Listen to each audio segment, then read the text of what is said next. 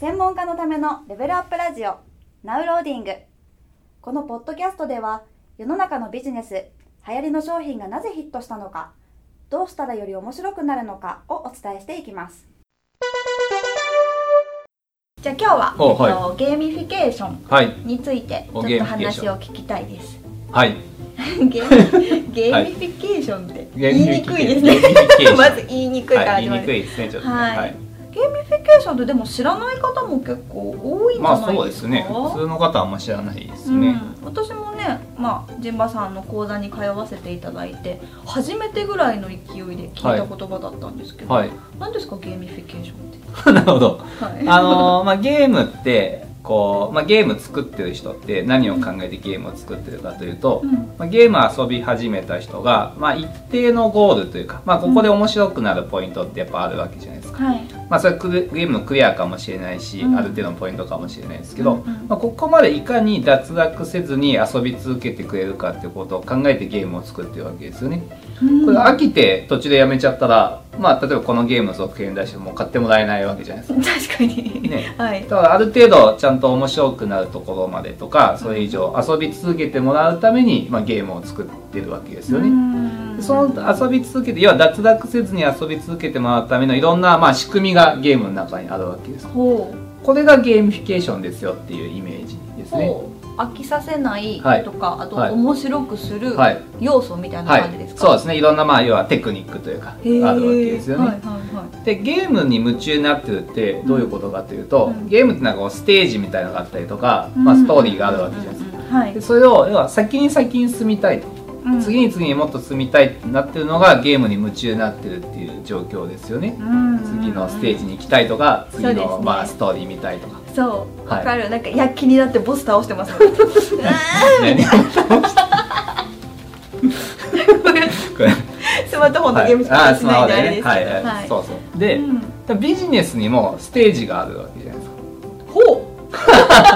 すげえほうこうステージがあるわけじゃないそうですねまあ例えばば商品でもいくつか最初の商品があって次の商品があったりすると思いますしうんうんうんまあ、集客でも最初まずこのメディアを見てもらってうんなんか次にこれ登録してもらってとかうんこうステージが分かれてるじゃないですはいはかいでこれをお客さんが先に先に進みたいとうん次に次に進みたいと思ってくれたら当然自然に集客もできるし、まあ、売り上げも上がっていくようになるわけじゃないですかそうですねだからその次のゲームのノウハウゲーミフィケーションっていうのをビジネスの中に組み込むとお客さんが先に進みたいと思ってくれて、はあまあ自然と集客できるとか売り上げ上がるっていうことにつながっていきますよということですね。じゃあそのゲーミフィケーションをビジネスの中に取り入れると、はい、まあ、お客様がついつい面白くてっていう方は表現おかしいかもしれないけど、先に進んじゃう、はい、ってそういでうすこね。とがはい起、こる、怒るおー 取り入れないとそれ損じゃないですか怒ります。はいでこれってまあもちろん僕はマーケティングとか集客に基本使うんですけど、うんでも要は人がどうしたら行動したくなるかっていう話なんですよね。あなるほどはい、だから別にそれ以外の場面にも使えるので、はいまあ、これ専門家の人とかだと例えばお客さんになんかコンサルとかね来てもらっても、うなんかちゃんと行動してもらえないとか、うーんなんか講座とかでもなんかみんな食うのがやめちゃうとか、うんまあ、そういうとこでもこうゲーミフィケーションの要素入ってると、はいどんどんお客さんが先にちゃんと続けてくれるってことが、まあ、起きるへーますしあとはなんか組織とかね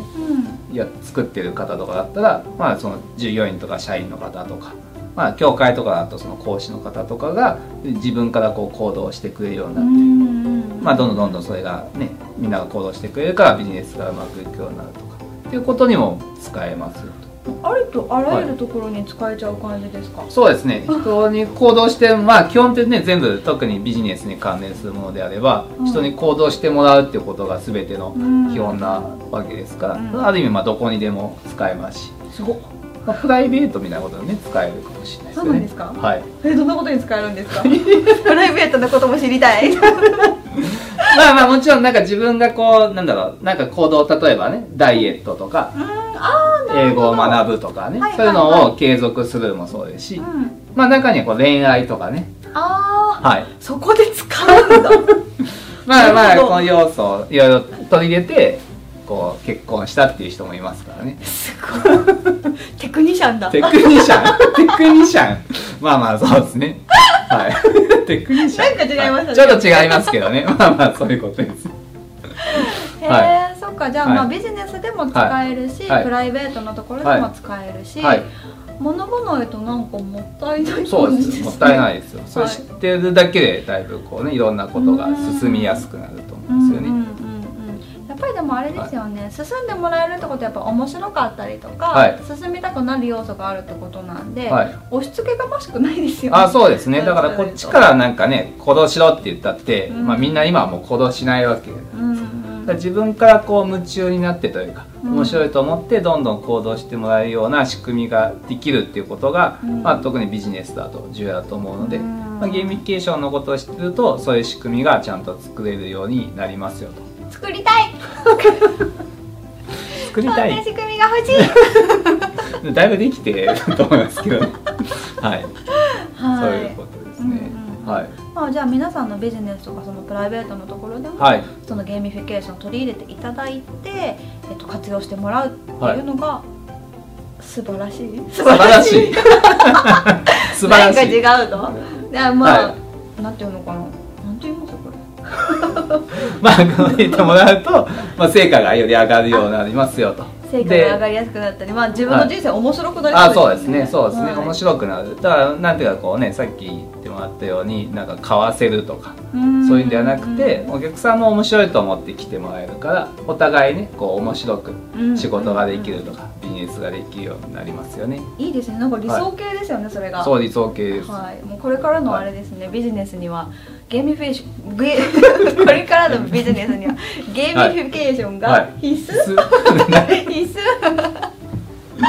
ですねはいですねはいなるほどはい、はい、どれがゲーミフィケーションですかそうですよそううでですねでゲーミフィケーションは僕体系化してるんですけど17個の技術があるので、うんうんうんまたなんか機会がねあるときそうでにすねそれをお伝えしたいなと思うんですけどはいね、はい、ぜひぜひ知はいっていただいて、はいまあ、皆様にも活用していただけたら、はいより面白い人生とか、よりよより面白い世の中にはいそうなでるすね感じがしますね。はい、はいじゃあ今日はゲーミフィケーションについてお話ししました。ありがとうございました。ありがとうございました